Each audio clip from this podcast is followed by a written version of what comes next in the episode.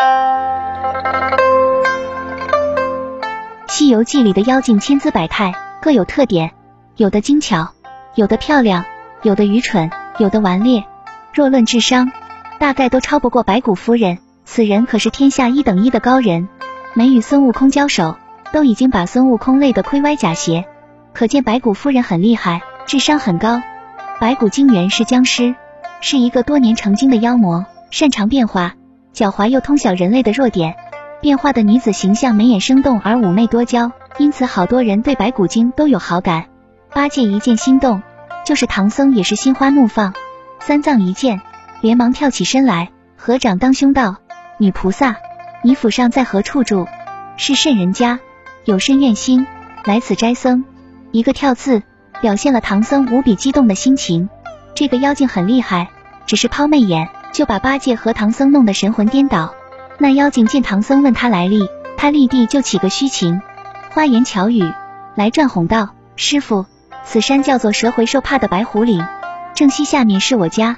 我父母在堂，看经好善，广斋方上远近僧人，只因无子，求神作福，生了奴奴，欲搬门第，配嫁他人，又恐老来无倚，只得将奴招了一个女婿，养老送终。”三藏闻言道：“女菩萨，你语言差了。”圣经云：“父母在，不远游，游必有方。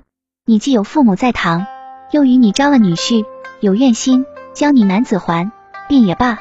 怎么自家在山行走，又没个侍儿随从？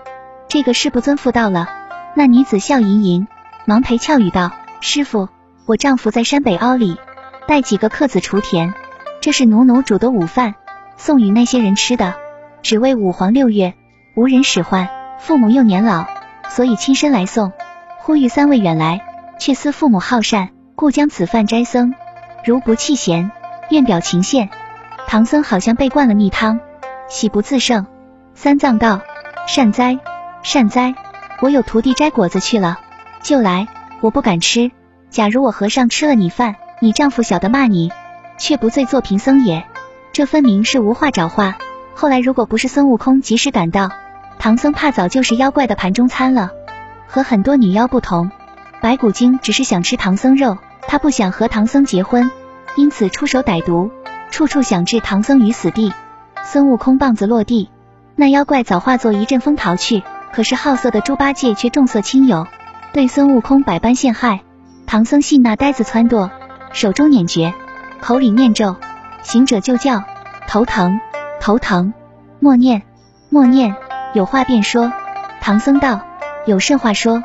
出家人时时常要方便，念念不离善心，扫地恐伤蝼蚁命，爱惜飞蛾杀照灯。你怎么步步行凶，打死这个无故平人？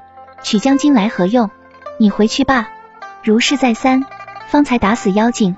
不过杀敌一万，自损三千。孙悟空也被唐僧逐出师门，让人遗憾。